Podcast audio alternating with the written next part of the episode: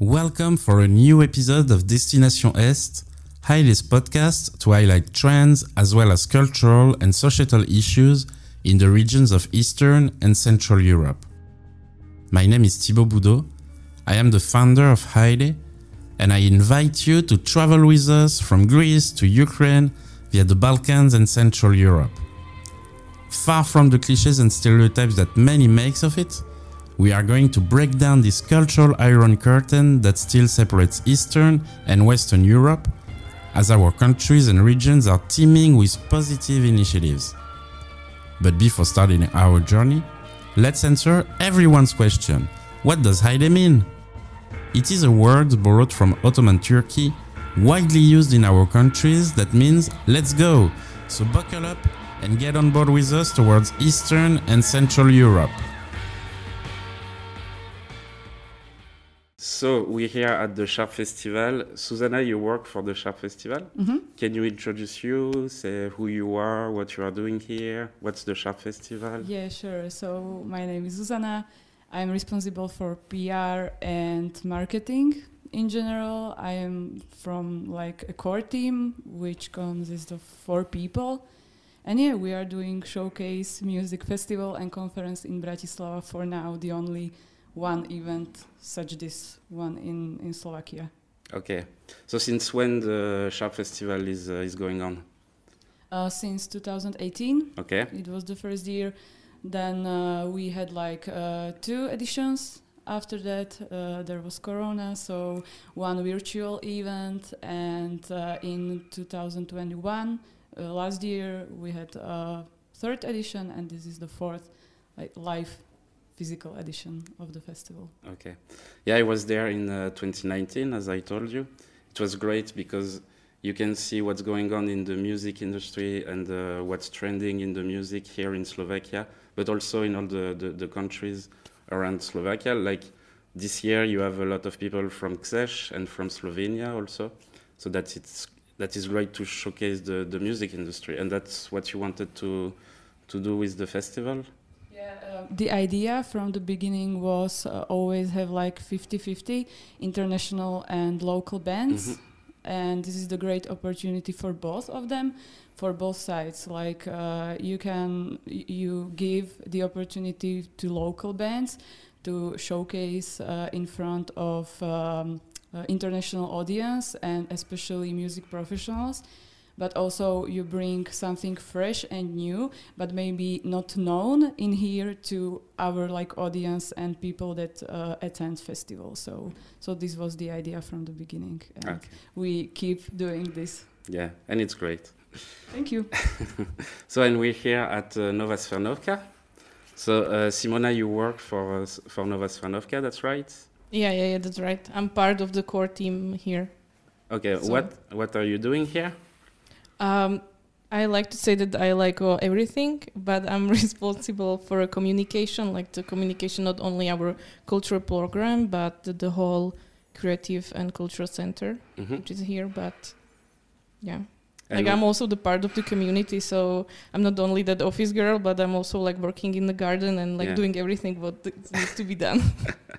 this is great about this place actually that you want to do everything and, and be a part So, of sometimes you don't want to, but sometimes you have to. But this is what I really like about this place. Like, like ev- every day there is something new what have to be done, and everything there is something new what you can learn about not only this place but also about the culture, people, and everything. So that's really nice. so, what is Nova Cvernovka actually? Uh, shortly to say that the Nova Cvernovka is cultural and creative center in old uh, school building, which was uh, like the high school of chemistry back then.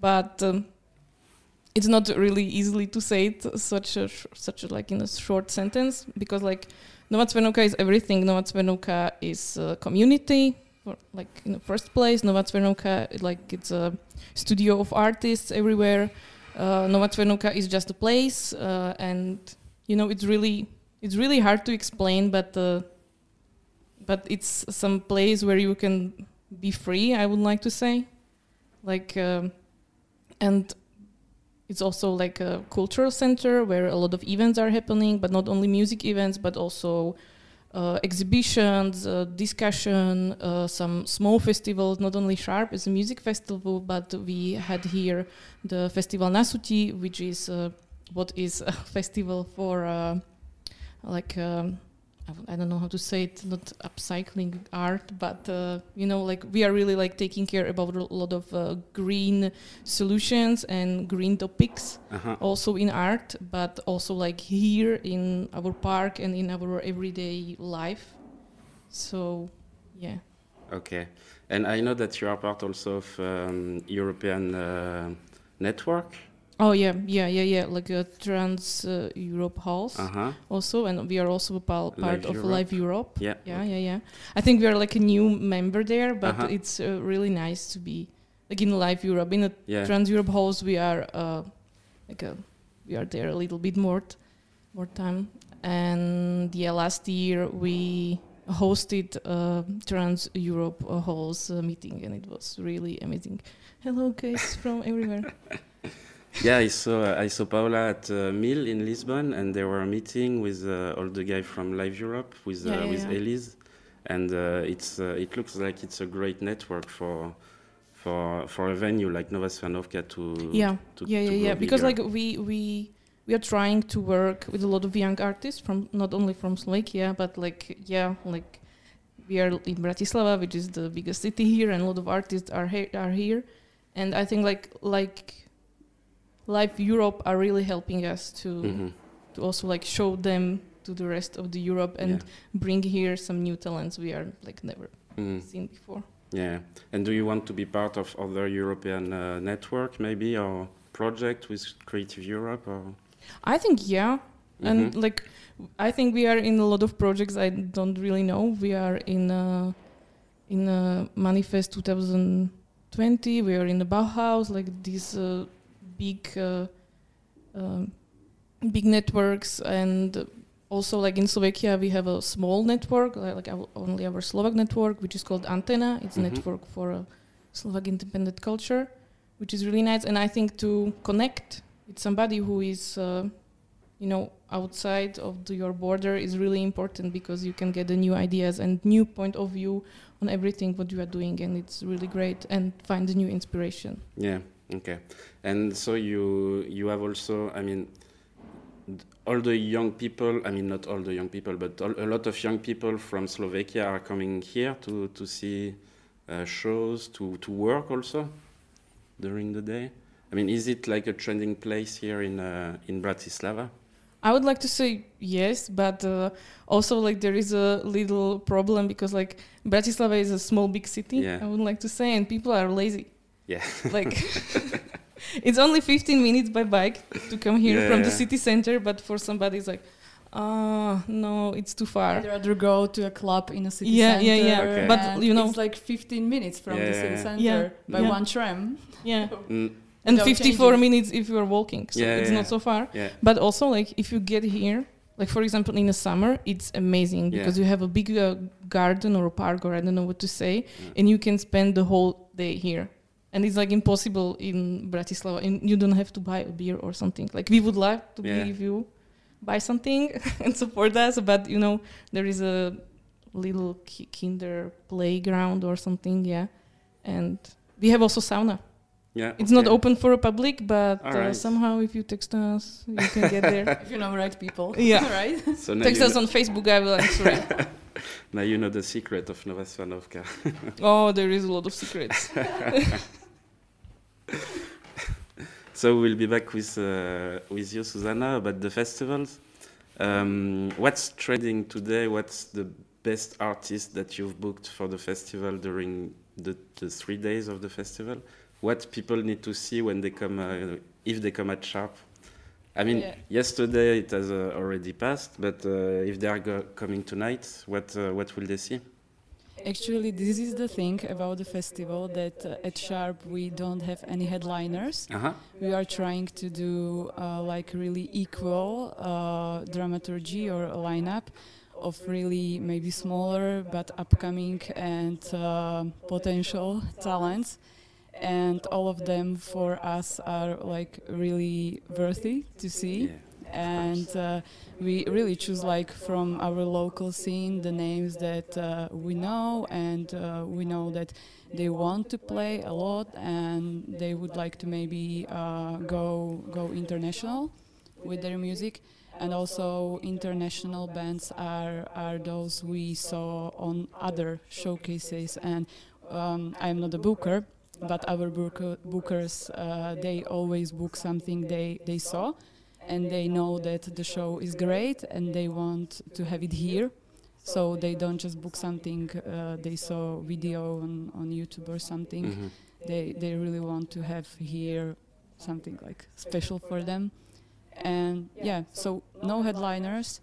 I think all of uh, all of bands are really good at their genre because we are generalists. it's like uh, we are not uh, focused on, on i don't know electronic Mm. or, or something we have everything here and the one key element or or a criteria we we want or or are are searching or find in bands is that uh, it should be innovative Yeah. i would say yeah innovative so we don't mind if it's uh, hard rock or, or Mm. hardcore or techno or even uh, even world music we are fine with that but it should be like innovative Yeah. and, fresh and and yeah contemporary Yeah. i would say Okay. so yeah yesterday i i saw uh, all of uh, shows that uh, were uh, in uh, at uh, underground stage it's the basement Yeah. yeah, basement of Nova Cvernovka.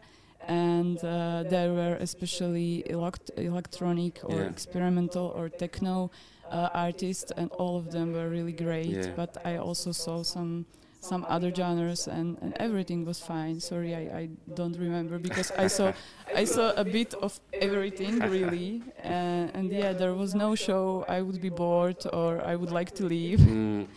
You know, so Yeah, yesterday I saw. Um, I really liked uh, Amélie Siba, but I've already seen her uh, at Nouvelle Prague. She was um, she was uh, playing alone at Nouvelle Prague. Yeah, she was solo Yeah. at Nouvelle Prague, Mm. and it was I I really enjoyed it there yeah, because even though she was solo, it was really like immersive. yeah, That that she like fulfilled all the all Yeah. the space, mm, and yeah, and yesterday uh, we saw that she also can do yeah. like uh, really like a main stage, I Mm. would say, outside with the band. So yeah, Yeah, and it was great. she was also one of my highlights Yeah, and yeah, is yeah, Yeah, she's with- great. With the band, it it brought a new energy. I mean, it's really like rock and rock and pop, and it's really it was really great actually to see that. Yeah, and, and what you liked more, like uh, her as a solo or? I or liked her better with a band. with the band. Yeah, yeah, yeah. Okay. I mean, it's uh, the, the energy in the, like in Smoke, the the the song Smoke or Ljubljana. Mhm, Also, it mhm. was really great. Really. Oh, so you know the songs? Yeah, yeah. I know. you really like her. I almost know them by heart. so I, I tried to sing a little bit. She's bit. from Czech Republic, and and it's kind of I would say we share the Mm. music market because we both are very small countries, Mhm. And he or she's like yeah, th- there's a hype, and I think uh, it should be. And and all of us want her to, to really go go big and international. She's Mm. great. Yeah. Yeah, and she was playing also here, I think, like a few months ago. Mm. And it was really nice. Yes. It was really nice. Like she was playing inside, and yesterday she was playing outside. Yeah. Cool. cool. I hope she enjoyed it. Yeah, Yeah. But, but maybe for us, um, yeah, we don't have headliners, as Yeah, you said. yeah, But uh, kind of highlight for us was uh, definitely Isama Zing. yeah. Uh-huh. It was on the kickoff, uh, like on Thursday. Yeah. Uh, there were uh, only two gigs Yeah. or shows, and this was very special because he did an album called Blurry AF. Uh, last year, and uh, it is like really great album. And he had uh, many um, guests on Mhm. it, and this show was very special because uh, not all of uh, the guests, but uh, but many of them was here live with him. And yeah, this is something you should definitely check. It's amazing. Okay, I will. I think. And he, he won the the Radiohead awards for this album, right? This yeah, year. he he even uh, yeah won the award of our local like Okay. like um, I would say station that plays also independent music Mhm. and uh, yeah he won I think the the album of the year Yeah, yeah. I think I think this. Okay. yeah and, but also according to, for example, uh, Full Moon magazine Uh-huh. from Czech Republic. Yeah, f- for them this is also like one of highlights of, of albums that was released last year. So Okay, all right. definitely check it out. I also saw uh, Sam Handwich. Yeah, I really liked it. it was great Yeah, yeah. actually. Yeah, and uh, Niva in uh, on the in the underground Yeah, uh, this is, stage. this is the one I Yeah. saw on the underground, Mm, and it was great. it was great. Yeah. Yeah. yeah. Uh, so and there are also conferences during the day for professional of the of the industry.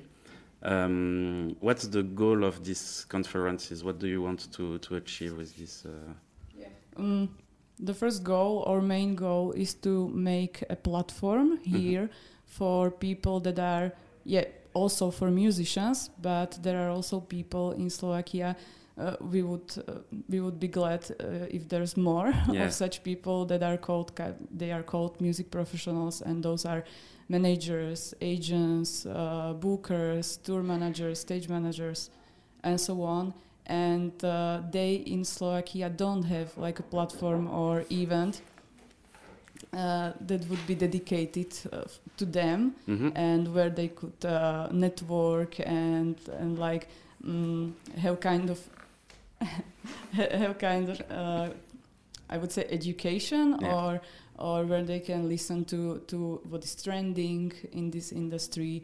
Uh, like hot topics are, uh, as you mentioned, green solutions Mhm. and, and and so on, and and those are like mm, things that that are emerging more and more. And and online you can you can search anything online, right? Yeah. But but it's different feeling Mm. to to get together and talk about it and uh, hear it from professionals Yeah. from from their area Mhm. of music industry. So yeah, and we've also we also want uh, our local musicians and those kind of people, well, kind of, yeah, those music professionals to have like an opportunity to meet uh, music professionals from from other countries. This is the main goal. Mhm. So- All right, and it's great to meet also all the people, yeah, from the from the music industry, network with these people. I've been Yeah, to it's, it's like really informal. It's not Yeah. like an email that hi, Yeah. I am this from this band. It's Mm. it's like yeah, it, better to meet in yeah, person. it, it ends in trash or spam. Yeah, But here you can just uh, come to some music professional and, and say, let's go have a Mm. beer and, and talk about something. And that's a great way how Yeah. to do this. That's what I like about Showcase and Conference Festival, is that um, you can meet a lot of people there, you can network a lot, and that's what I've been doing for the past few years before coronavirus. I went to Ment, to Sharpe also, to to Pin, and to some other festivals, to Nouvelle Prague, where where I saw you, and. Um, it's great to meet people in person, and then when you are going to, to another festival, you meet them again, and you can speak about life and everything. Yeah, you can approach them very Yeah. easily and informally, and, Even the and they remember you. And Yeah. it's different than Mm. through emails and online communications. So. Yeah, yeah, definitely. Uh, I just wanted to talk also about um, the um, culture in Slovakia. Uh, I saw that you have a new president since 2019. Uh, is she still uh, there? Yeah, she Yes? still there. Okay. is she good? I mean, uh, she.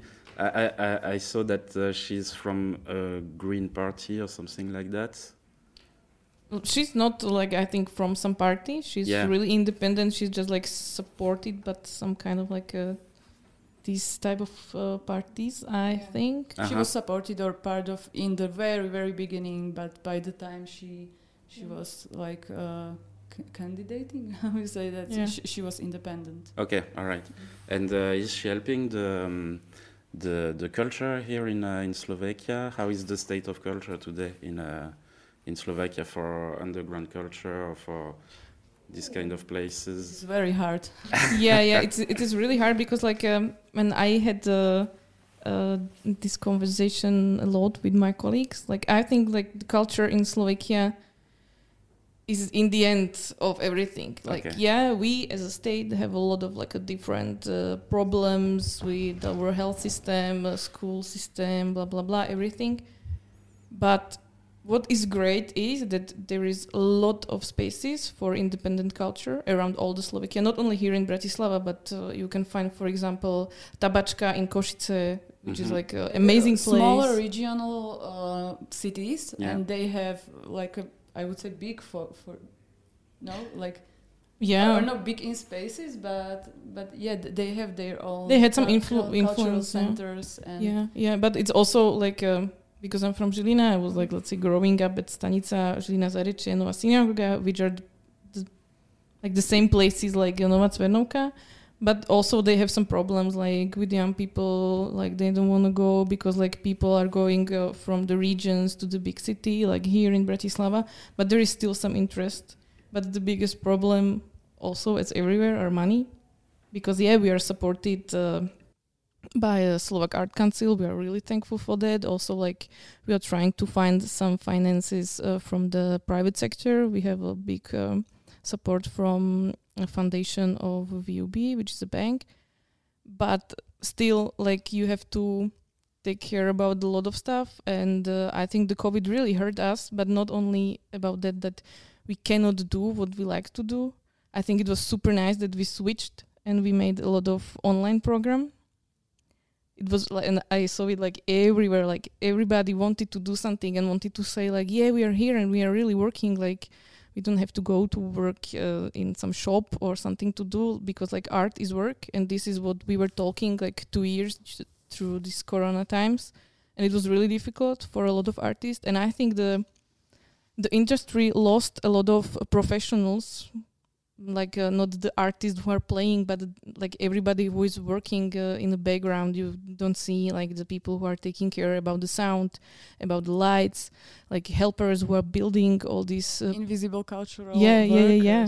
yeah and like these peoples are for me like they're the most important part of all you know like you c- you can make let's say you can make a show somewhere as an artist yeah it's important but without this support like we are a team we are a big community and we need to hold together but it was really hard.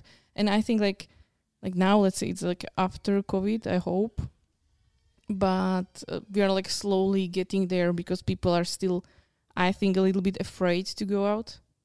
And you can feel it and also with this uh, what happened in ukraine with the war and um, like the economy is kind of like broken and people don't have a lot of money and you are thinking like what and where will you go it's really you can feel it a little bit And it's the problem with uh, Bratislava. It's that um, I mean, for tourist people, they just come for a day. They just stay in the city center, and they don't come a lot in uh, in the suburb. I mean, even if it's 15 minutes uh, with tram, it's not. I mean, it's really not far. Yeah. Uh, Nova Cvernovka is it's really really close to the to the city center. A bit like Ment in uh, in Ljubljana, which is not far also from the from the city center, but a bit apart. But the problem is that um, I mean, tourists they don't come often in, uh, i i outside of the city Yeah, center. that's right. Mm. That's right. But uh, like we have some it's really partnership with the city. So we are Yeah. doing some stuff. But if you are here as a like a one day tourist, like Mm. I understand why are you staying in the But city there center. are two types of tourists. oh yeah, that's also Right? true. That's also true. Ones who like really wants to see see that uh, Baedeker. Uh, Oh yeah, you yeah, like these types, and Yeah. yeah, we go we go to the yeah, old town and see every old building here. Yeah, we, we should do a, a Baedeker for like um, the other half. Of But but it does exist, and I don't know if okay. like it does exist. Sorry. We have Like a map, but I think this is only in the alternative Slovak. And yeah, more alternative and independent spaces and Oh, centers this is only in and Slovak. places. But this is a map, and it was done by Antenna, like the. Ah, Oh, the yeah, it's in cyclomap. Slovak. Yes, yes. But you can, everybody can learn Slovak. It's not such a hard language. But I think it d- does exist in in English also. But for example, I can show you how many cultural centers we have in Slovakia. Let's demonstrate. Wow. We are here. and three are here in Bratislava. Okay. Oh, that's a lot. Yeah. Nice. All right. Do you want to add something to the to the discussion? or you you said Yeah, I would like to say that, uh, like, yeah, we are in a music festival and mostly we are talking about music, but what is really like uh, important for me to say is like I really like how you work uh, with the sound, with the light, and all the visuals, with, like what you can see here. Like I really like that. Cause like I, I came I I came on here. I wasn't here yesterday, and it was like after a week when I was away, and I came like into the like a new building a little bit. Like it was, it's really nicely done. Yeah, and and this is maybe another thing connected to wha- what we mentioned. Like we also try to not only with bands, but but also with those staff and music professionals that are really good at what they do around Slovakia. We, we for example, don't have only uh, light. Uh, light engineers is it uh, Yeah. and, and sound engineers from Bratislava, but also from other cities and other clubs that that are here in oh, this cool. yeah from regional mm, cities and we know that uh, that they are good so we just uh, we just uh, introduce invite invite them here and yeah we want best best experience for our audience and and visitors yeah, and it's so it's great you notice yeah. No, Actually, it's a great festival, and I invite all of you to come. It's in every year in April in uh, in Bratislava. we're really glad you are here and that you're spreading the word and yeah I I try think- to, everyone should visit Yeah. it's like uh, yeah something different mm, and very really, Eastern Europe, but not that east. yeah, yeah, yeah, yeah, yeah, yeah. You know, mean- Vienna is still close. Vienna is very close, so also flights are no problem. Then you have Budapest here, less Yeah. than two hours by car. So, yeah. so it's a great, great point on on the map. I would Yeah. say. Yeah. Last time I came uh, with a plane from Lyon to Budapest, and then I took a bus. And this time I wanted to go to go green and uh, to go slow tourism. So I took a bus from Lyon to Prague, and then uh, to to Bratislava. It took me almost 24 hours, but it was great. I That's a dedication. yeah, yeah, yeah. I, I often do that. I mean, I went uh, a few years ago in a Love Fest in uh, in Serbia, and same. It took me almost uh, two days to to get there. But if you come By train or bus or, by a combination. plane first uh, from Lyon to Venezia, and then only bus. But it was quite long between um, between Zagreb and Belgrade. It was uh, really really long. Mm. But um, actually, it's nice because you can stop in a city for a day, then you can continue with the bus. And I mean, if you really want to, to come, you can you can come. There is always a you solution. definitely see more on your way Yeah. like this. All right. Thank you so much for being you. there. Thank you. Um, we will uh, we will go on with some other guests. I will just take five minutes break, and we will be back shortly. Thank you. merci.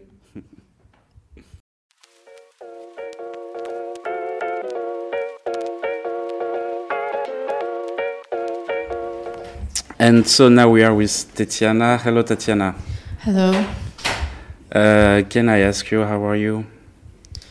That's the most difficult questions for me in the last past two months because you know you either have to explain so much or you just say I'm alive.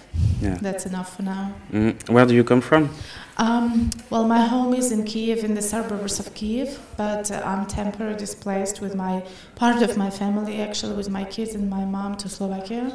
We're staying here, and uh, my husband is at home in, in Kiev, and the rest of the family is there as well. Okay.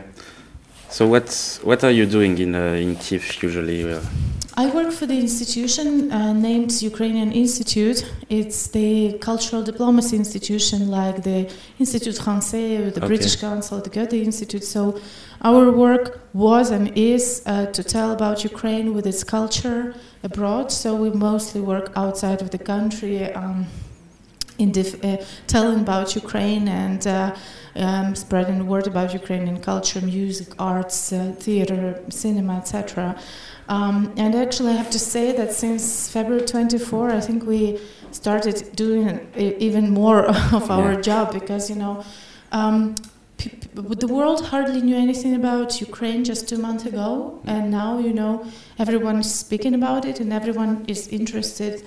Why? What is this country? You know mm. that is changing the world now, and uh, we're trying to answer that question and explain uh, the historical situation, the difference between Ukraine and Russia, and that we never were any kind of brotherhood nations, and we were totally different. And this war is not only a war of two months or eight years; it's mm. the war that has been happening for decades and centuries, even because of you know we are we have different mindsets. We were European, we were always democratic, and the Muscovites, they, as we call them.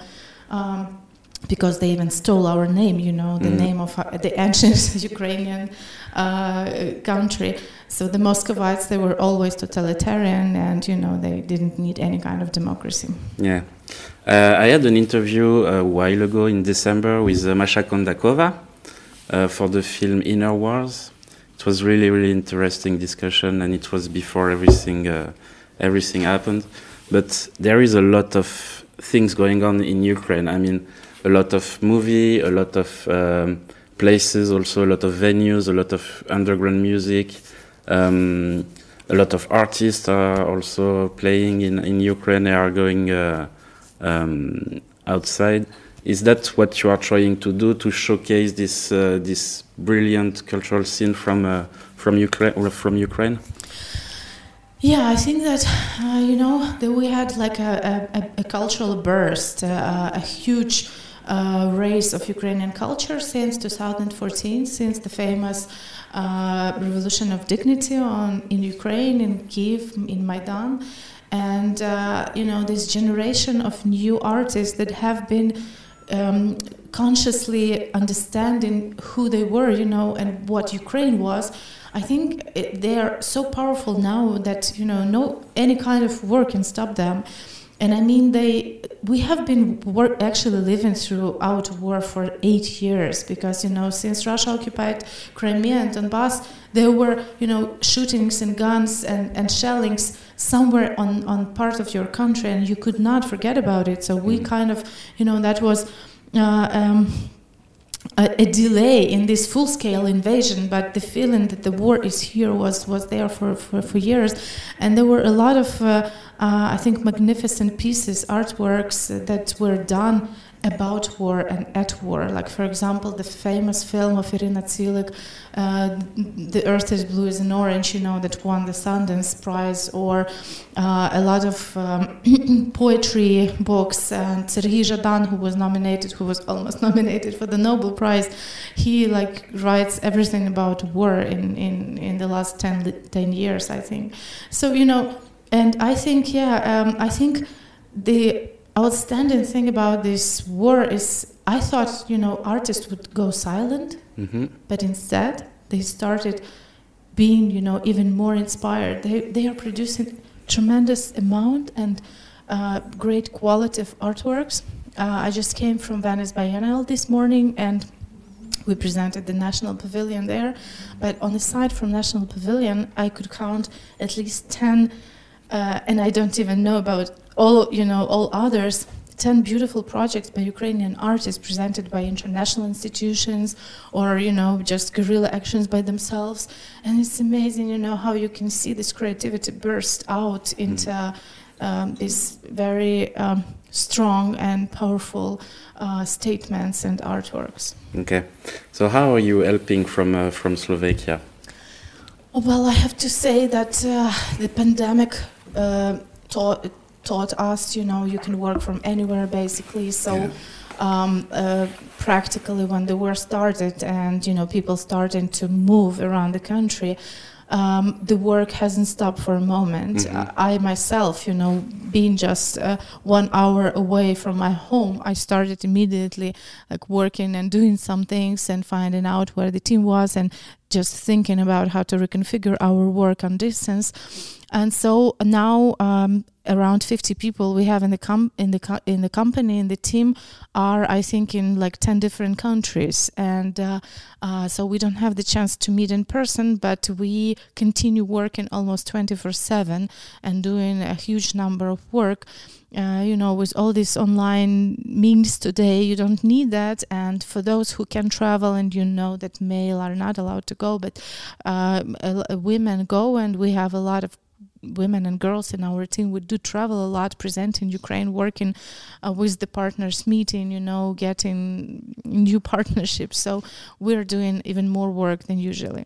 Okay.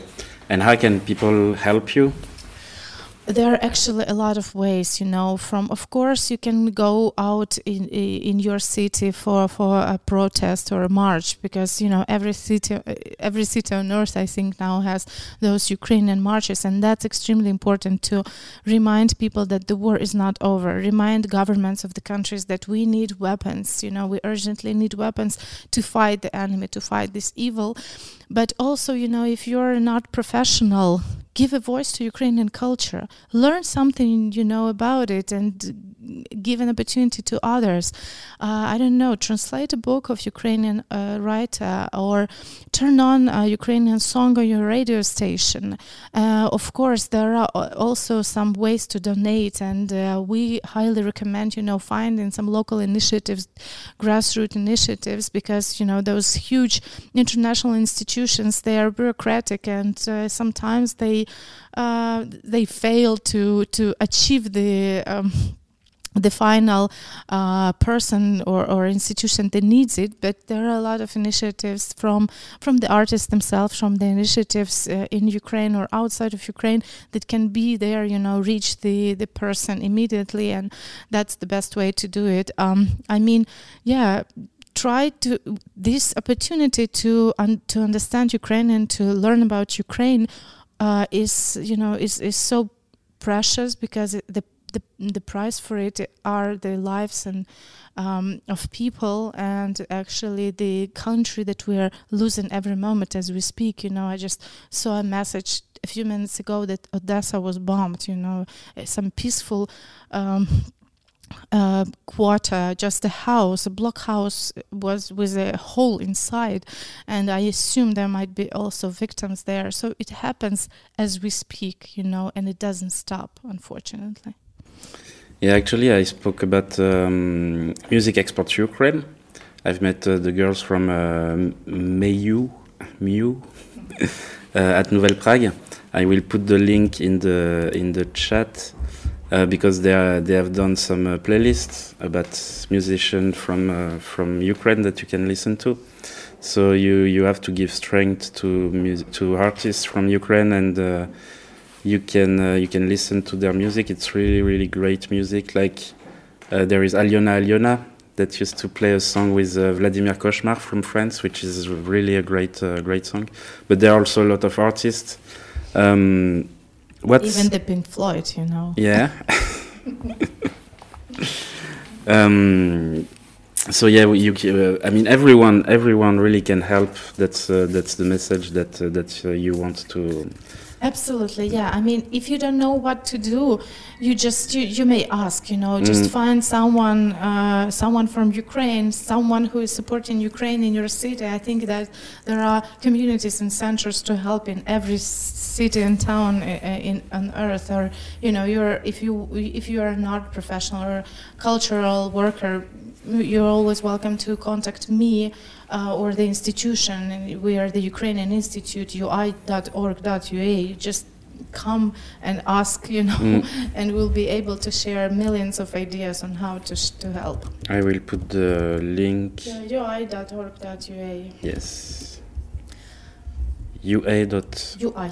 UI. Ah, okay, okay, okay, okay, sorry. Yeah, ui.org.ua. Okay, I put the link also in the in the chat, um, no one was expecting that you were that Ukrainian people were so fighting, so brave. And um, do you know where it comes from? Absolutely, because we do know our history, Yeah. you know, we learned it. And uh, uh, if you read, for example, famous historians that uh, um, actually explain what Ukrainian history is about, like, for example, Serhiy Plokhy is a great historian. He works, uh, he's a director of the Ukrainian Research Institute at Harvard University.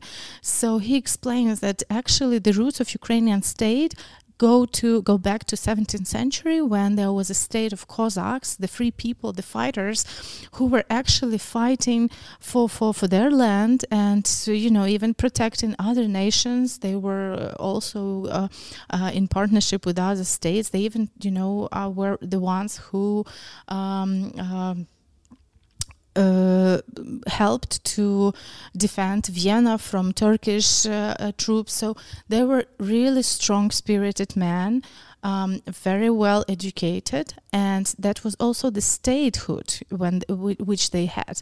It was called Hetmanshchina, and what it is was what was it was also famous for that it had kind of you know a democratic approach to it. And even the first constitution in the world was written by the cossacks. Pylyp Orlyk's constitution was the famous one the first written uh, you know agreement between the head of the state and the people. So you know we were maybe maybe the first democracy on earth.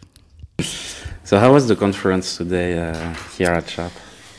Well, uh, I enjoyed a lot talking to people and uh, uh, listening to other sessions. And I think the the session that was dedicated to Ukraine was very strong and powerful. And of course, you know, all the speakers were on the same page, and we basically supported each other. But nevertheless, I think we um, we were able, you know, to really explain what the situation is in Ukraine. You know, what's the essence and nature of this war? That's that's you know the neo-colonial war of Russia and Russian Empire against uh, Ukraine, and that we are protecting our sovereignty and we are we are there to fight, you know, for for the values of Europe.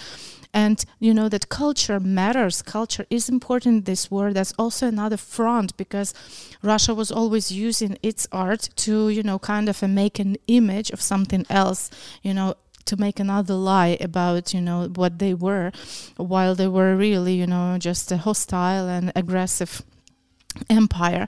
Um, yeah and so it is super important and this is something we've finished with that you know now we have the turn to, to speak. Now we have the, the, the right to explain and to, to show our culture. And russians must keep silent while their guns are killing our people.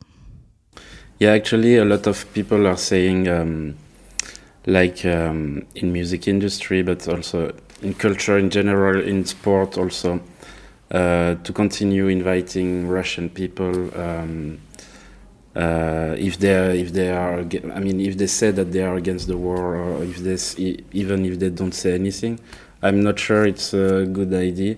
I think um, that to to prove uh, to to to to Putin and to the Russian that they are wrong in what they, they are doing, you need to cancel them everywhere. I mean, I think for now and uh, then after we'll see what's going on in, in the future. Uh, but I think everyone should do should do like that. I mean, I don't know what you what's your thought. About, I absolutely agree. I think you know that um, inviting Russia Russians now is like justifying their crimes, and you know, um, while they are killing people, they as a state and this, all the citizens of that state, even if they don't feel themselves the citizens of the state, but they fa- actually are because they have passports, they pay taxes, and those taxes are spent to buy the weapons that are killing us. So if they are still the citizens of that state, they take on responsibility. They don't want to go uh, get away with it, you know, just because of stating something. And I think, you know, this, as, as I mentioned, this war has been for longer, and they have been already guilty of suppressing our culture.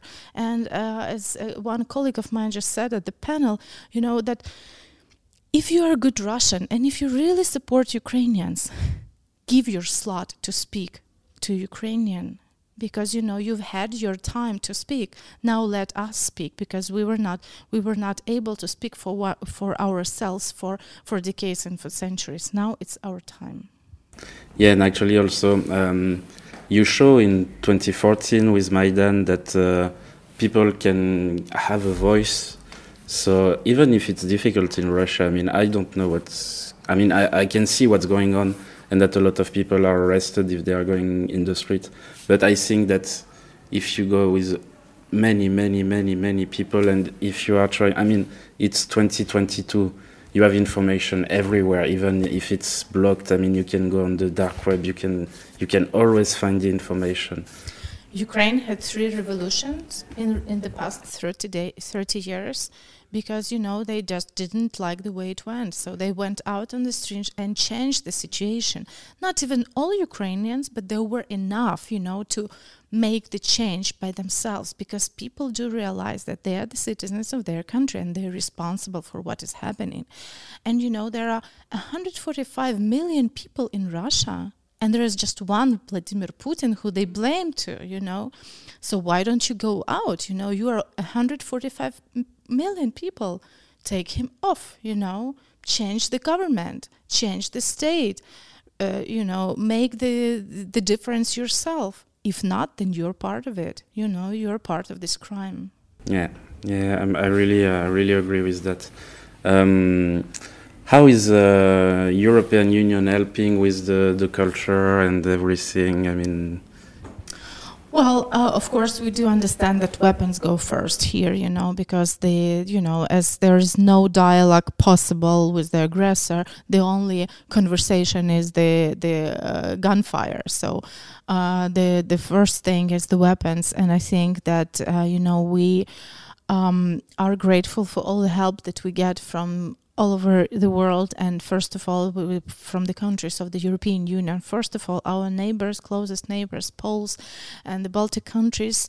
And we you know they do understand that if Ukraine is not able to you know to to fight the the Russian empire then they will come to to their countries and their borders and then there will be war inside the EU country so I think that's you know the first thing that makes most of the countries. We cannot say that all of the countries in EU have the same position. Some of the countries, like Germany, um, is uh, you know showing a very strange position in this uh, war, and uh, you know there is no explanation and no justification how they treat this situation, and they will be also responsible for that at some point, of course. Um, but a lot of the countries are helping uh, with weapons. Uh, a lot of the uh, countries are hosting uh, temporary displaced people. You know, there are almost 4 million people who had to leave the country, mostly women and kids. And we are so grateful that they have, you know, found homes and they have, they are fed and they are safe and they are treated well. And it's a great help, of course, from the EU. There are also a lot of opportunities for cultural workers and culture in general. And, you know, um, there has been a lot going on about Ukraine uh, on the major uh, stages and major institutions around the globe. And, you know, we, we, we cannot. Um, um, uh, we, we, we surely have to be grateful for that. You know, an exhibition in the MoMA is is, is something that we were not able to uh, to to reach for decades. Now it's been there in like a few weeks after the war started. So, I mean, there are a lot of things going on, but very important now that this interest towards Ukraine and towards Ukrainian culture is not just the emergency response, you know, and it will be over since the you know the battle is over and there are no more like fighting. It's really important that this interest and this cooperation with Ukraine stays on, you know, and becomes lasting, becomes sustainable partnership because Ukraine is an important voice in the European conversation and the European choir. It was always there, you know, and it has to it has to go on because I think there is uh, it, it, you can hardly speak about Europe not speaking about Ukraine nowadays. Yeah, and I think also that um, Europe needs to change the criteria for, for new countries to come in. I mean, it's uh, for me it's really important that Ukraine uh, should be part of the European Union because people there really want to to be part of of this even uh, the new politicians that are coming are trying to, to make a lot of effort. And uh, I think you have more uh, your places in European Union than Hungary. I mean, but yeah. So, what artists uh, should we listen to? Should we should we see? Should we stream? Should I mean? Oof, uh, I don't know, dozens. I, I it's a hard question. I mean, it depends. Uh, is it academic music? Is it jazz? Is it mainstream? Well, I, I adore. I don't know. I adore Ukrainian um, female singers. I adore Onuka, uh, Jamala. I think is a, is an important voice of both Ukrainian and Crimean Tatar cultures DakhaBrakha and Dakh Daughters and uh, Boombox and Andriy Khlyvnyuk together with Pink Floyd or not. Um, uh, Alyona Alyona, the one you just mentioned already, and um, uh, Kalush. Uh, I will just, you know, continue naming. I mean, there are a number of lists now uh, on different platforms, Spotify, Apple Music, whatever. You just have to, you know, search and uh, take your own experience into Ukrainian music because it's really diverse. You can find anything there: jazz, electronic, um, cosmetic, um, classical, whatever. You just, you know, you just dive in and you will find your um, your island of, of, of favorite music in Ukraine. So, do you want to add something? I will. Uh, we didn't have. I mean, we we have a, a, a lot of a lot of time with you. It was really great. I will uh, let you go after that. So, if you want to add something, place Uh, is yours. I think. Well, I think I've I've spoken uh, enough, uh, and um, mm, um, I don't know. Just uh, just don't you know um, don't feel just pity for Ukraine. You know, don't just feel sorry because we are losing people and there are um, blood rivers nowadays in our land. Uh, you know, I think Europe has to be proud of Ukraine because we are. Mm, maybe you know we are now maybe changing the world in general you know and maybe we have something to to say the world has to listen to you know and uh, yeah um, i think the world was ready and was expecting some kind of change and you know and change does doesn't always come with something nice and comfortable. You have to get out of your comfort zone you know and uh, we thought maybe pandemic was our uh, problem, but it seems not. You know, P- pandemic was just the, the, the, the leisure time we spent at home in our cozy houses. You know, and now that's the real thing coming. And I'm pretty sure that it's just the beginning of the huge change the world is going to come through in the next years and decades. And we just have to, you know, uh, be there with the world and don't lose the temper because, you know, it feels really for us now that time in Ukraine goes faster than anywhere else on earth. I, I can physically feel that when I travel, you know. And, you know, you just have to keep up the speed Ukraine is giving the world now because I think the history is happening there now in Ukraine. Thank you so much, Tetyana. Thank you. Thank you. It was a pleasure to speak. Thanks.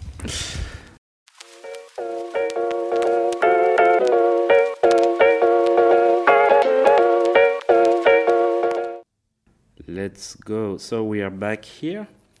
Uh, we are now with uh, Nina Kohout. Hello. How are you, Nina? Good. I actually arrived just a few hours ago. Um, I had a tour. I'm on a tour, um, so I had a concert yesterday night. So I'm a bit like uh, like that. Um, and today I'm playing two gigs. So I'm a bit. I'm really excited, but I'm a bit stressed as well. Okay. So you, you played yesterday in Trenčín? In Trenčín, what's the city I was born in? Okay. Yeah. How was it? It was incredible. Actually, really many, many people came. I think, oh yeah, it was sold out. Um, and they were really listening. And it was, I think, the first concert after Corona when I could see their faces finally without mask.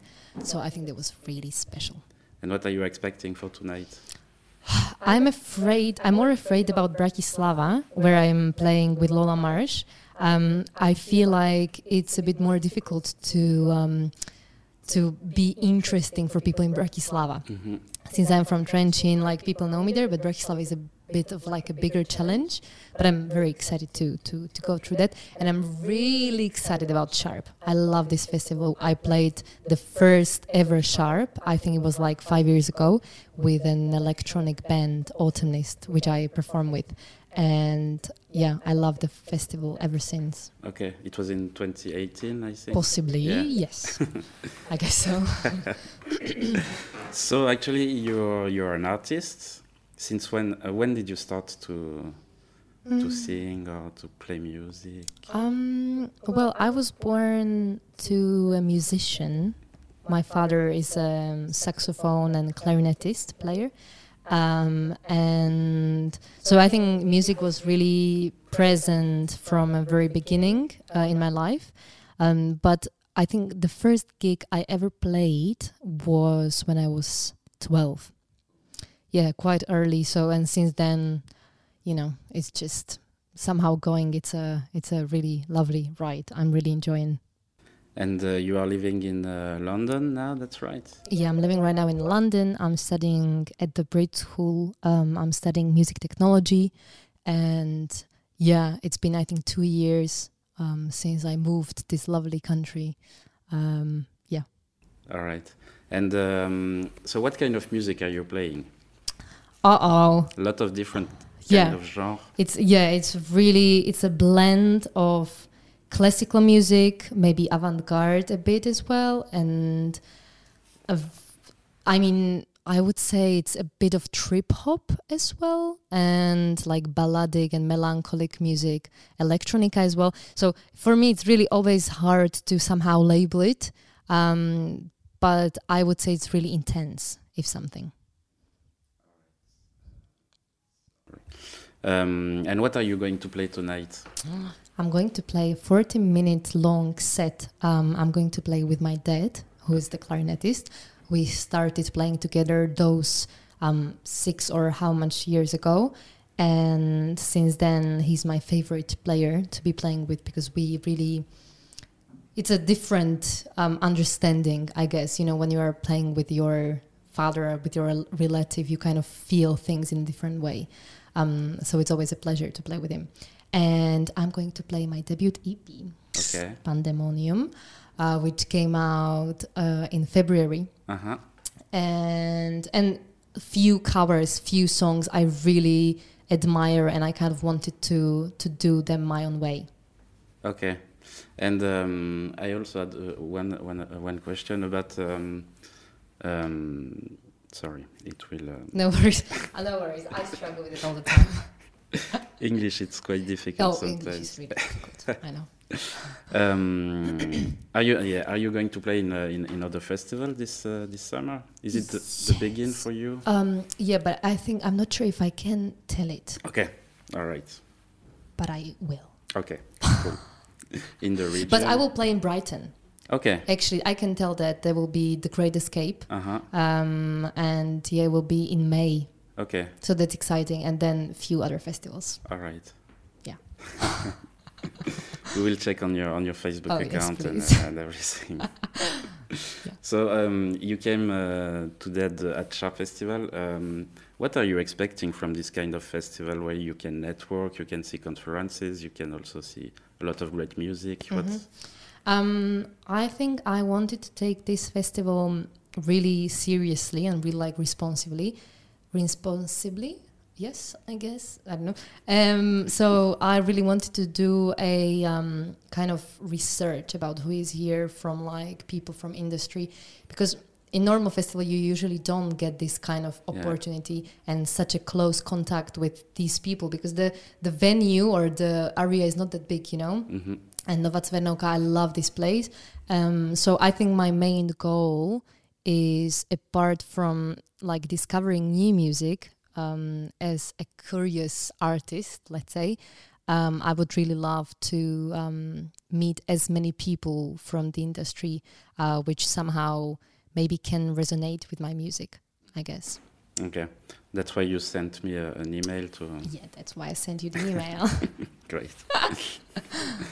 um, uh, what uh, I mean, I just wanted to say also in the chat, if you have some question, feel free to to ask. I can ask Nina the the question. Hello, people.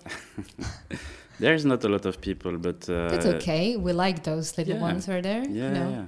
And it will be also in re, uh, in replay uh, on on YouTube. Okay. Yeah. Good. Um, so we will also play a song of you Mhm. after after when we finished uh, the the interview. Um, is there? Do you have a dream festival where you want to play, or dream venue that you want to really want to Mm. play? I've always dreamed about playing in Iceland. hmm That has always been kind of my my dream. And because I really love Icelandic music, I love Sigur Rós and Björk, of course, and you know Olafur Arnalds. Um, and there is the Icelandic Airwaves Festival. So that one, if I could connect playing that festival with like a trip to Iceland, because I don't have money now, but you know, if I could go there and play and actually discover the country as well, that would be amazing. Okay. Yeah. And some artists you want to play with? a lot. Oh my god. oh wow, really a lot. But actually, you know, when I think about it, Sigur Rós would be. I really love to experience like magical, I guess, moments, you know, and like kind of like otherworldly experiences. And I think with them, the soundscapes and the colors of you know the sonic experience could be really.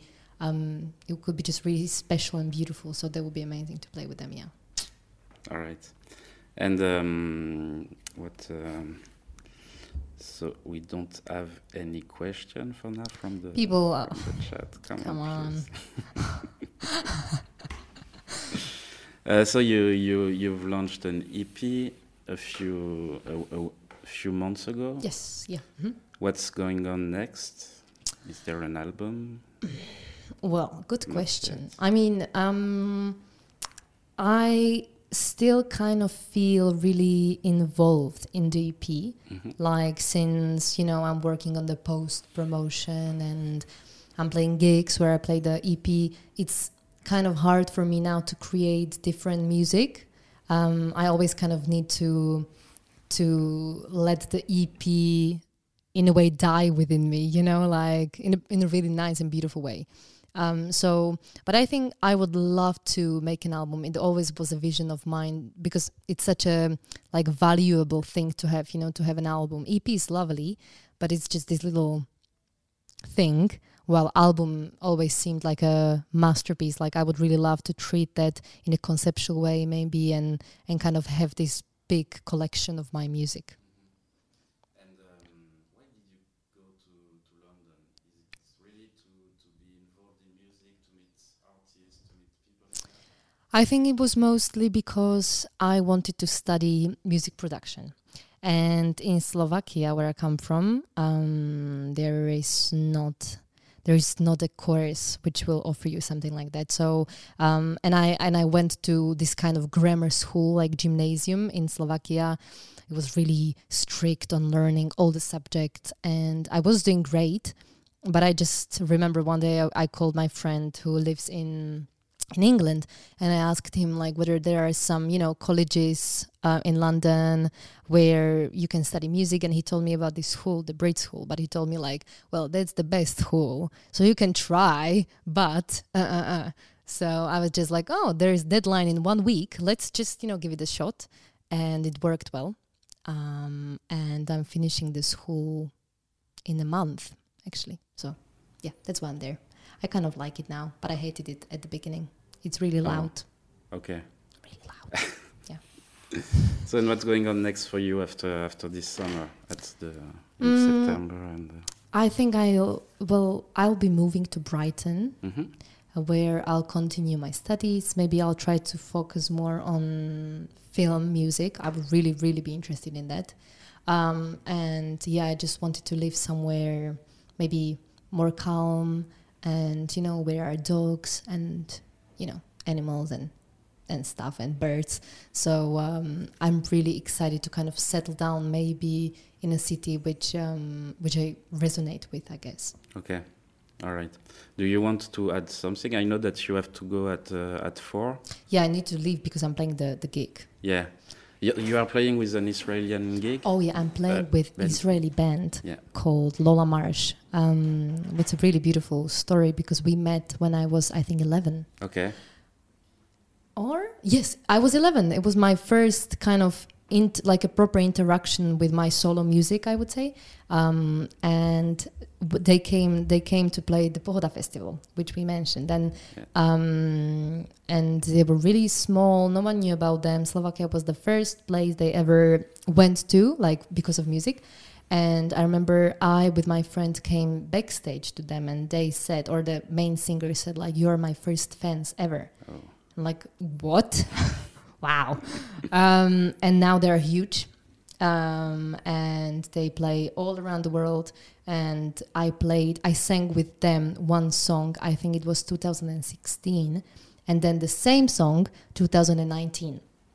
Um, and now we are on a tour together. Yeah. So it's such a beautiful story, and we have such a like close connection with the main singer Yeli. Um, so I need to go there to to have sound check. So I sound good today. All right. Yeah. And is is there a venue or a festival in France where you want to play? Anywhere, take me.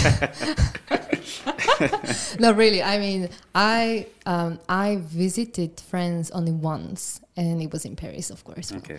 But um, I have a huge dream to travel like this this country, maybe on like not so well known Mm. places, you know, like some maybe little villages and something calm.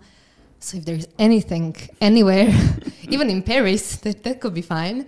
Um, yeah, I'd love to. Pr- uh, yeah, I've never I've never played in France, so Yeah. I'd love that. Yeah. In uh, in France, you should uh, you should apply for Mama Festival, which is uh, yeah, Okay. which is a showcase festival in uh, in Mhm. Paris. It's in Pigalle, Oh wow. and I think they they've launched uh, the the call for musicians like a few weeks or few days ago. Really? So I think you should apply there. I will. Do you have some contact in there? no, I will. I will apply. Okay, good to know. And it's a really great festival. It's Okay. in October, October in, uh, Mhm. in Pigalle in Paris. Really, really good. because there are a lot of venues there. So um, Is it like that kind of like Eurosonic? Like it's Yeah. in in the whole city. Yeah, yeah. I love those not kind of not the whole city, but just uh, Yeah, uh, yeah, area. Yeah, Mhm. yeah, but it's a great, great festival. Wow. Yeah. Okay. I, I'll try to apply for sure. And otherwise, uh, uh, in smaller cities like Lyon, Marseille, uh, Mhm, mhm. Bordeaux, Nantes, Mhm. Lille, there are a lot of gigs and venues there. So You Think I have a chance? of course, Okay. I played sharpe, so. okay, cool. All right. Do you want to add something? Or? Um, who are the people who are listening to us? Like, are they? French. A lot French. of French people. Oh, so think. okay. So I yeah. So hi. Um, if anyone is organizing some gig in France, yeah, and I hope you have a lovely time. Who are you interviewing after me? Uh, I have James Thornhill. Oh, we just went to his workshop. He's Yeah. amazing. Yeah, yeah, yeah. Yeah. So good luck with that. is it your first time in Slovakia? No, it's my second time. I went. Ah. I came uh, already for Sharpe in 2019, Okay. And uh, but uh, I don't come a lot in uh, in Central Europe. I go a lot in uh, in the Balkans. Mm, But mhm. uh, I, I'm going to go more often now in uh, in Central Europe. So Yeah. mm, no, it's amazing. yeah. It has a really mm, special atmosphere and kind of feeling about it. Mm, even though it's not that like um i would say not that luxurious or something but it's a it has a soul yeah, Yeah. yeah, definitely. Yeah. So is it okay if we play Moonlight?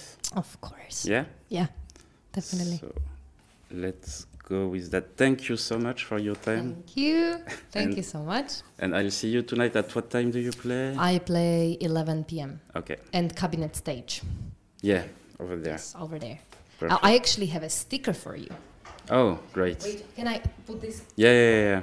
this you see i have oh thank you the sticker where it says where i play Okay. who am i Yeah, so perfect. I, it would be really lovely to see you there I show that to the to the public, even with the QR code, if you want to try it, see if it's work.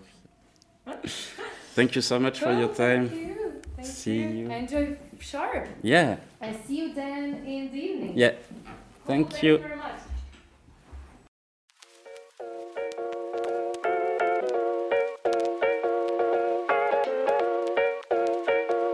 Hi, James. How are you? Um, yeah, I'm good. Really good. Thanks. Yeah. Great. So, what are you doing in your life?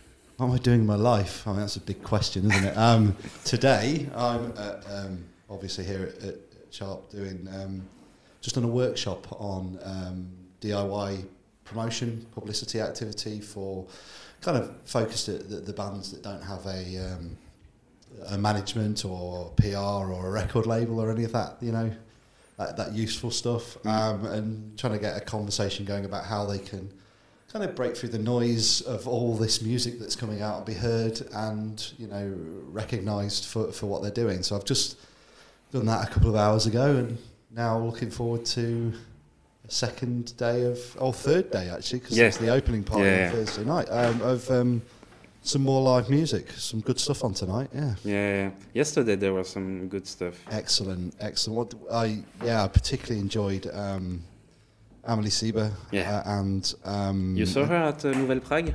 At Nouvelle Prague, yes. Yeah. and But I think she's really better now with the band. it was it's- two very different Yeah. experiences. Yeah, yeah. But yeah, the, the the full band thing was brilliant. But the she she really just her and the guitar was great. But Mm. then Global Charming that were on just after her were exceptional, and every everything Yeah. everything was has been Mm. has been really good, and it's always nice to come and meet and see acts that we're just not going to get to see in the UK. Um, because we do tend to be a little insular and, and, and en- enclosed-minded about the rest of the world existing in terms of music, unless it's America. So it's always nice to, um, yeah, come and explore Yeah. different countries' music culture. So you were also at Nouvelle Prague a few months ago. Uh, it was was it October now? Yes, it was. October, yeah, I did the work did the workshop there. Mm. Um, saw some family and some other great stuff uh, there. Um, I'd, I'd come to these uh, every Yeah. weekend if I could. Mm, but um, yeah, no, it's just it's really great. It's really great, um, and that's obviously where we yeah, where we met. Yeah, and we, we we had a lovely tour around the city, and uh, yeah, it was it was it was good. It was a really good, really good little little event that one was. Yeah. yeah. You come often in the in Eastern or Central Europe. Um, more the last few years, I've started coming to these things. It started by I went to Tallinn Music Week, and then Ment, and then this one, and then Nouvelle Prague, and there's, you know, I now that I'm coming and the people know who I am. If I get invited, I will, I'll, keep, I'll Yeah. keep coming. Um, I, you know, I'd hope to be in Prague again. Um, I was. I've actually just been invited to Tallinn Music Week, but unfortunately, I am um, already booked because I'm taking um, a band from my hometown called Goddesses, who have a new album out to Focus Wales in Wrexham. Um, Mm. it's their first gig in three over three years. Um, completely new.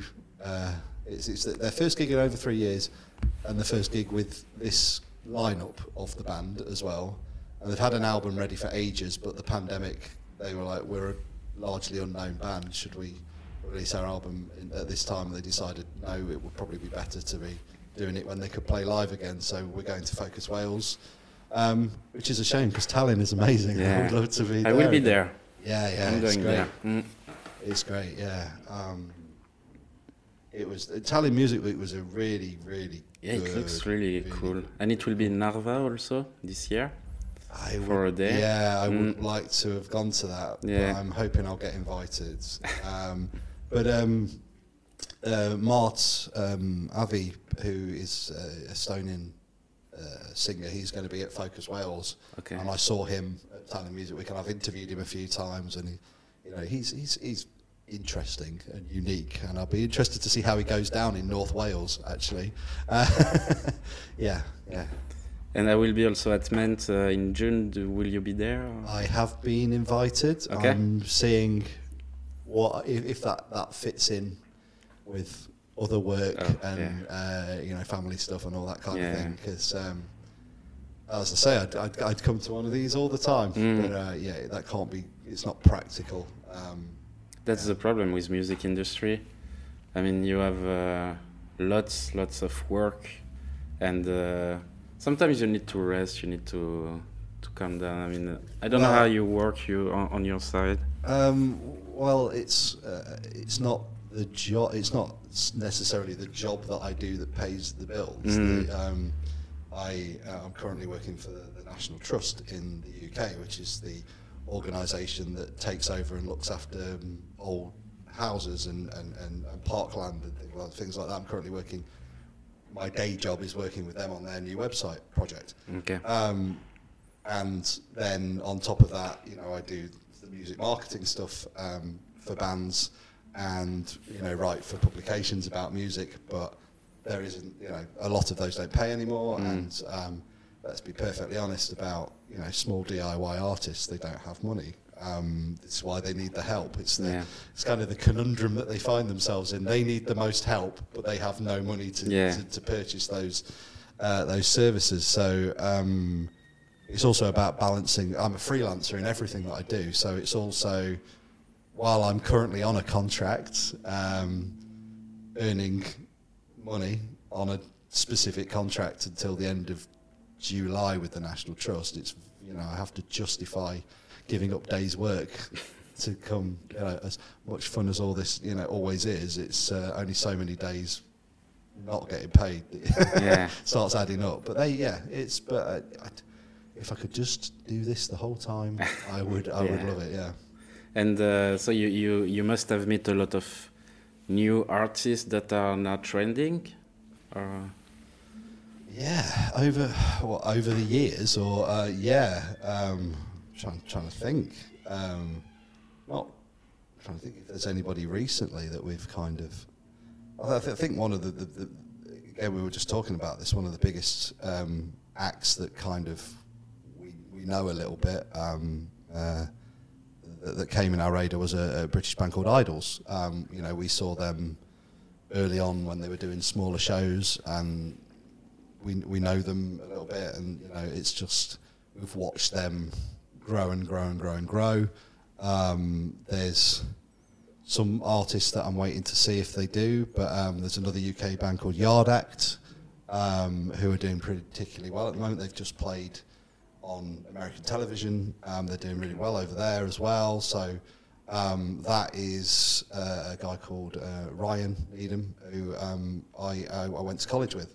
Okay. And, and I remember seeing one of his first bands in 1998 or 9.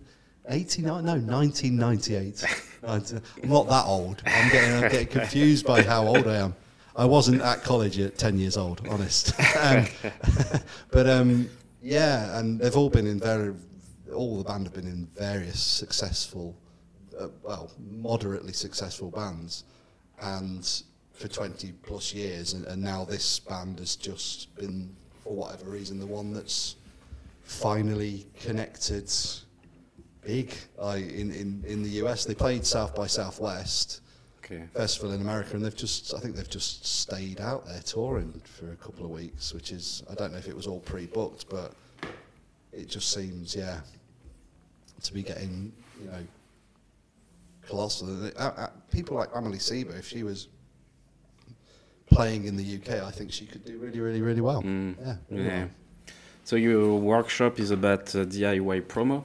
yeah. What's your advice for the for the artists? To sum it up, the, the, the hour workshop summed up in a, a, a sentence. Well, I mean, I, I drilled it down to sort of a little slogan, which was plan, prepare, and, and, and persist. So the, planning side of things is know, you know, know what you're what you're intending to do and when. So if you've got an album coming out, know when you're releasing it, and then know uh, uh, a structure and a plan of what it is you need to do at which point to get that. So if you want to get your album reviewed in the print press, you need to be getting that music to them at least a couple of months in advance mm. because the thing about the print thing on a monthly magazine is they're working a month ahead. Yeah.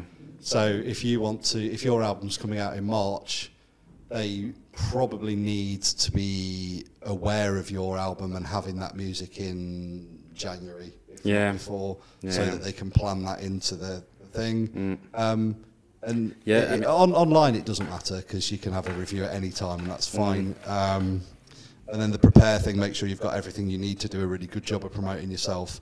And then the persistence thing, and I, I made a bit of a, a joke about it in the session that, that, that by persistence I don't mean be the person that sends me an email and then half an hour later sends me another email Yeah. asking if I've done something and then rings me up and says, "Have you listened to my my album?" Not that type of persistence. Don't be uh, uh, annoying in the point that people are going to start ignoring you, but like not get in a negative headspace when you're not hearing back from media, when you're not um, you feel like you're getting rejected, and don't get in that negative headspace when you're looking at other people's social media and it appears that they're doing so much better than you, because some of them will be, but also social media can be a complete not a lie, but it's a um, it's a constructed it's a it's like a constructed reality.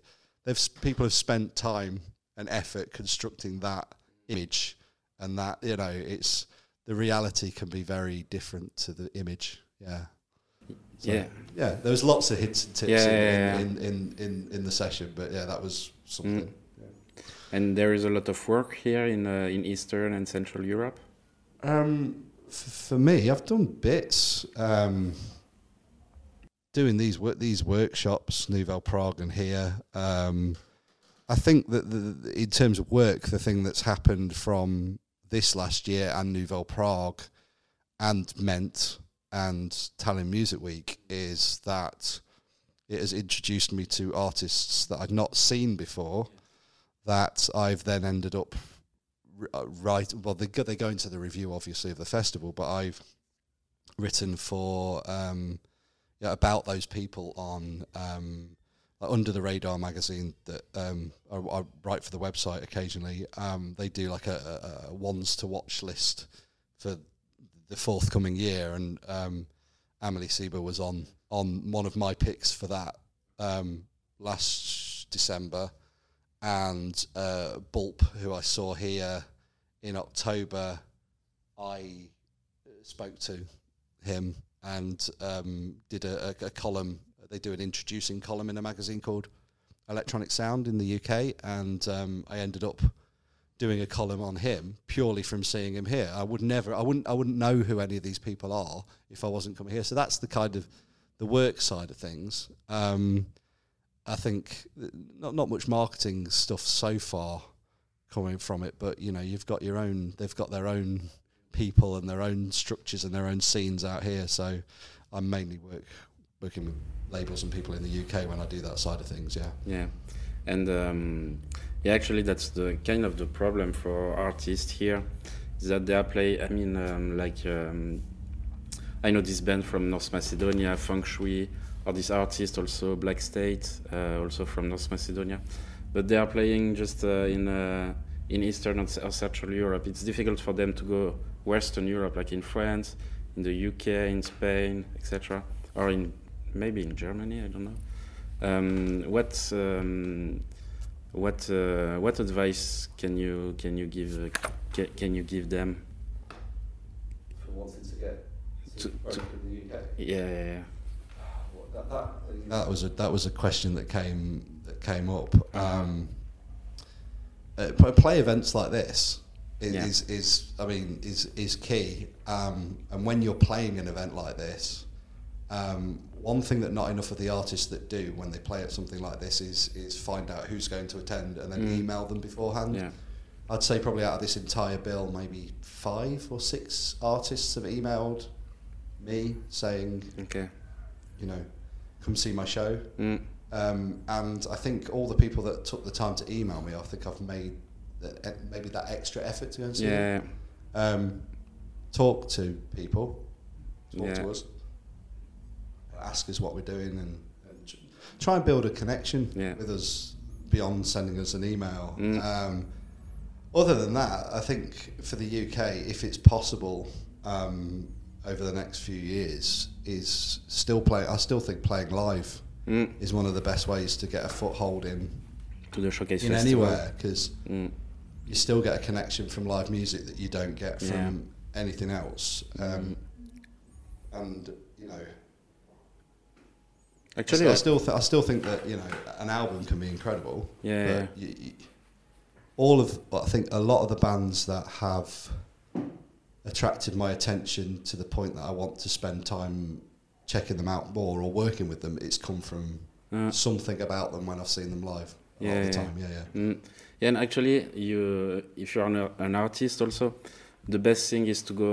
Uh, I mean, to to contact the um, export music office of your country, because they always have um, they always have contacts. Like now in Eurosonic, there are a lot of scenes from from Czech Republic, from Slovakia, from Slovenia, and it's thanks to SoundCzech, to Sigic in Slovenia, and to all these kind of uh, export music office that are really helping, that have the contact uh, in the in the festivals.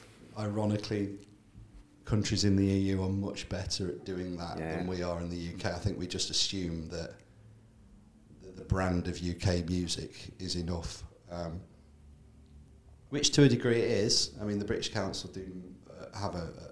Do think they have a music export office now. I know they've taken a load of bands out to South by Southwest, but there does seem to be more effort on the part of particularly Eastern Europe Mm. um, to developing sort of government bodies, official bodies whose sole job it is to fund and promote getting their music products out to the rest of the world. Yeah.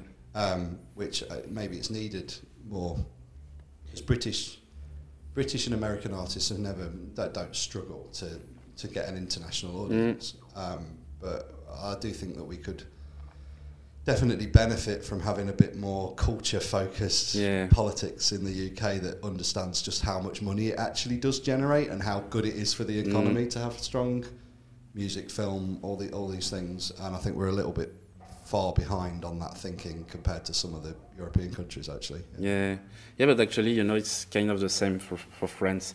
Everyone is uh, staying in France. I don't see a lot of artists here at Sharpe. Or Ment have uh, they will have like three or four artists from France. Yeah, I, I I've done a few interviews with a French man called Junior who did quite well um, a little bit in the, in the UK, got some radio play. They were due to play a UK Mm. festival in, in January, and they were I think they were the only non-UK act on the bill anyway, but they dropped out Mm, like a week before okay. it was COVID and Mm. travel restrictions and Actually, we, we have a music export office now, which is in the in the CNM, in the uh, National Center of Music, that has been built like uh, one year ago, something like that. Um, the music export office exists since uh, a while ago, and they are helping people to go to go to go live outside. Mm. Like I, I interviewed uh, Jana Dead at Ment Festival a Mm. few a few years ago, and she was playing there. So it means that also the festivals are looking for for this kind of uh, for this kind of shows, and uh, yeah, I think Yeah, and uh, in particular, there's a festival in the UK called Rockaway Beach that we go to um, every January, which is a weird time. It's about it's literally two weeks after Christmas. It's a very strange time to have a festival, but over the la- not this year because there weren't any on the bill, but the before that, the time the last time we were there in 2020, just before the pandemic hit mhm.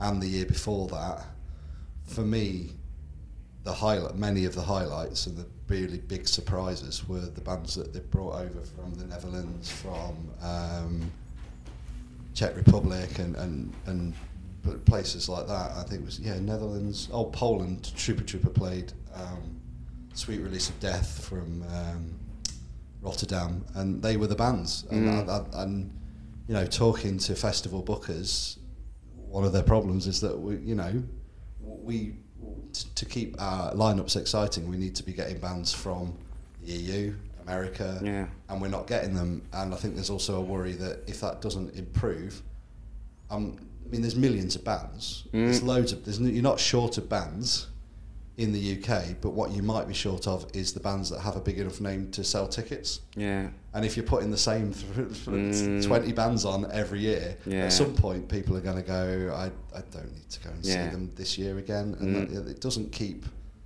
it fresh, does Yeah. it? Um, so, yeah, it's it could, could be potentially a bit of an issue. Um, I you know, there's not many bands I need to see that regularly Every all year. the time, every year.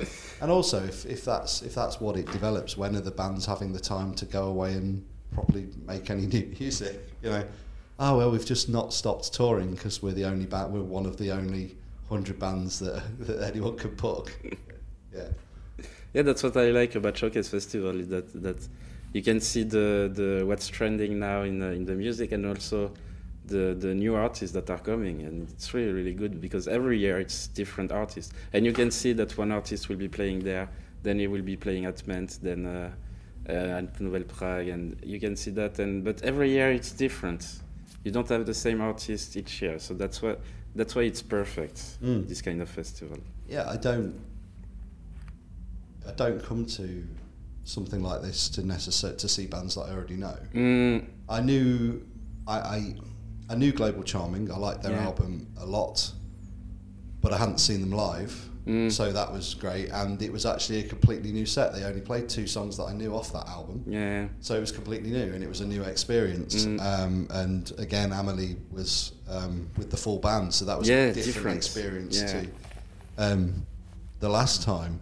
Although I do think maybe I, I don't know if she did. Did she do one of the secret acoustic sets? Because that, that they, they probably should have done that. Like because The- people also need to get the opportunity Yeah. to see just her and Mm. like because it was really powerful with the Yeah. band. I think she played at Eurosonic too Yes, Mm. and but but it was um, it's quite special to be able to just stand there with a guitar and entertain an entire room Yeah. of people. And she was. I, mean, I don't know if you remember that show, but everybody was. Yeah. You know, there were other shows. People were chatting in the Uh. back, and everybody was watching, Yeah. and everyone was quiet, and it was. Yeah, Yeah, she, it was you knew there was something yeah going on that was worth watching. There, Mm. yeah. Yeah. So what's uh, what we have to see tonight? Have you got a list? Yes. I think there is Koi Koi. Koi Koi, they are top of my list tonight. I think um, they they are great. Um, I'm trying to think. Oh, my friend Richard Foster has mentioned about 60 times that I should see Adela Mede. Okay. Um, so I probably should. hmm Um, uh, Tolstoy's, we've been Yeah. chatting to them, so we're going to go see them. Uh, Nina Kohout. yeah. Um, I had her just uh, a while ago. Yeah, we were we were um, if we if we don't turn up, we're going to be abducted by her manager and made to go. So I think uh, But um, no, it was lovely. It was a lovely. It, it, it's a, she's doing a good job. She's working well because uh, I received her email like two days ago. yeah, she's one of the few that did email. Yeah. Yeah, yeah, with I- all I the music links. I listened to the music and then I wanted to invite her because I mean it's great and I'm trying to think what else have been uh, recommended to me. Um, the hills. they sound decent. Okay. Uh, the UK band Italia 90, um, I think that a lot of people will really enjoy them. Um, I think as people in the UK, there's a lot of bands that sound like them at the Mm. moment. They are good at it.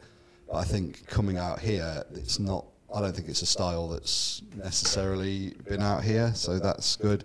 Uh, Oliver Tor as well seems to be doing some really interesting stuff. So I've put the link of the of the festival in the in the chat and uh, if people want to to check what's going on here at Sharpe.